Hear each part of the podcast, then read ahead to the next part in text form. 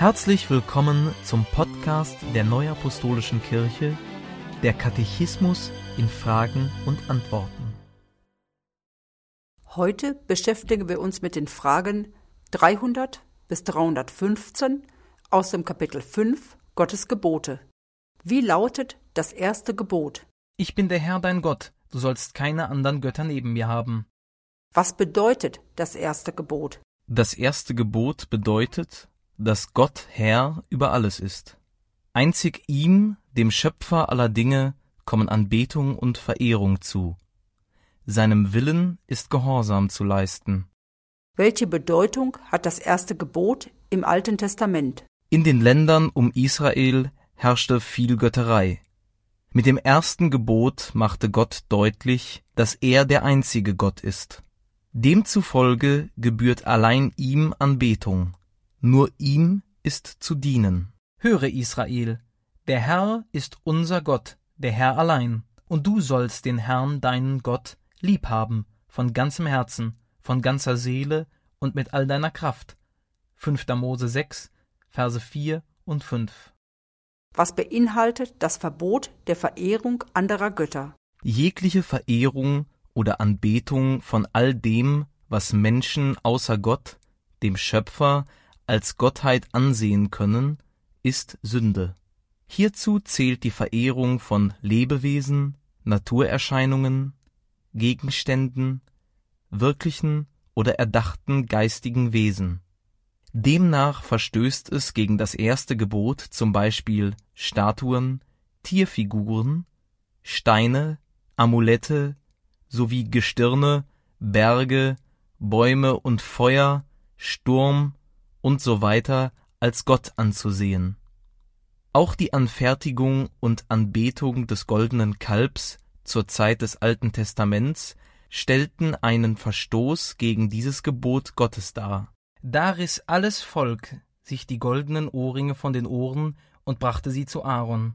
Und er nahm sie von ihren Händen und bildete das Gold in einer Form und machte ein gegossenes Kalb. Und sie sprachen, Das ist dein Gott, Israel, der dich aus Ägyptenland geführt hat. 2. Mose 32, Vers 3 und 4. Wie ist das Verbot zu sehen, Bilder herzustellen und zu verehren?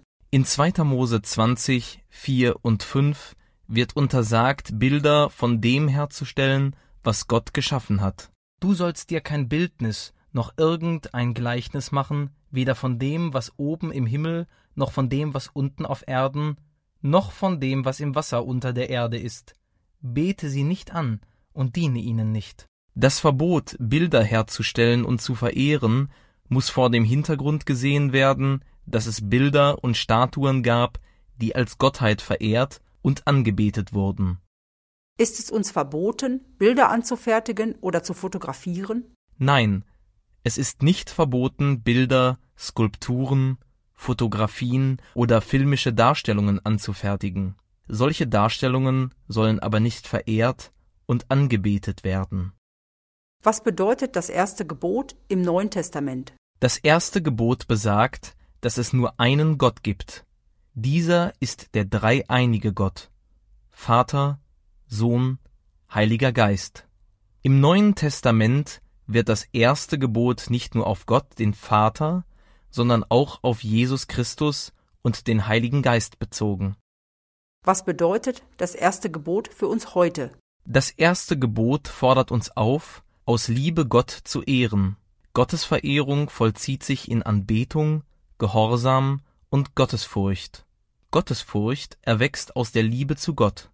Sie ist nicht Ausdruck von Angst, sondern von Demut, Liebe und Vertrauen zu Gott.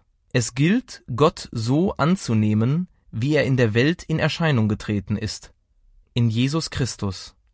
Es ist ein Verstoß gegen das Gebot, sich in Macht, Ehre, Geld, Idolen oder auch in der eigenen Person gleichsam einen Gott zu machen, dem sich alles andere unterordnen muss. Ebenso verstößt es gegen das erste Gebot, sich von den eigenen Wünschen oder Ansichten geprägte Gottesvorstellungen zu machen. Gleichermaßen verstößt es gegen das Gebot, wenn man in Statuen, Bäumen, Naturerscheinungen und so weiter Götter sieht. Handlungen gegen das erste Gebot sind darüber hinaus Satanismus, Wahrsagerei, Magie, Hexerei, Geisterbefragung oder Totenbeschwörung. Gebt unserem Gott allein die Ehre. 5. Mose 32, Vers 3. Wie lautet das zweite Gebot? Du sollst den Namen des Herrn, deines Gottes, nicht missbrauchen, denn der Herr wird den nicht ungestraft lassen, der seinen Namen missbraucht. Was bedeutet das zweite Gebot? Das zweite Gebot mahnt, alles heilig zu halten, was mit Gott und seinem Namen zu tun hat. Welche Bedeutung hat das zweite Gebot im Alten Testament? Als Gott sich Mose im feurigen Dornbusch zu erkennen gab, nannte er seinen Namen. Ich werde sein, der ich sein werde. Hier ist der Name nicht nur ein Unterscheidungsmerkmal, sondern der Name beschreibt auch das Wesen seines Trägers. Damit macht Gott kund, dass er in seinem Wesen unveränderlich und ewig ist. Der einzelne Mensch erlebt Gott unterschiedlich, dennoch bleibt Gott unwandelbar. Das Wesen und die Majestät Gottes dürfen in keiner Weise angetastet werden.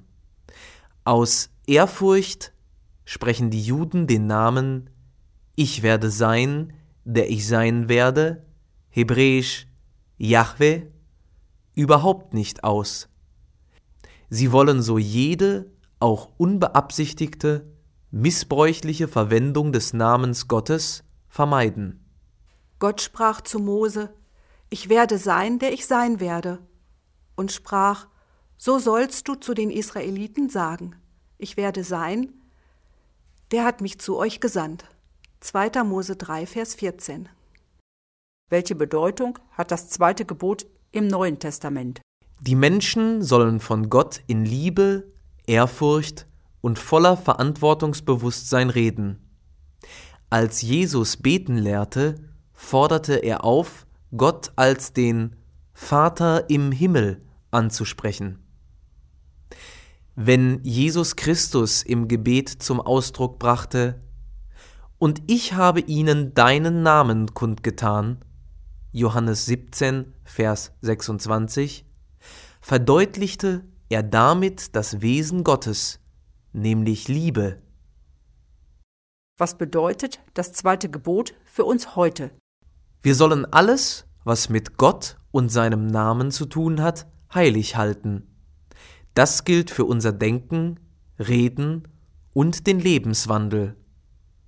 Als Christen sind wir dem Namen des Herrn Jesus Christus gegenüber besonders verpflichtet als Gottes Kinder, die den Namen des Vaters und des Sohnes tragen, stehen wir in hoher Verantwortung, Gottes Namen heilig zu halten.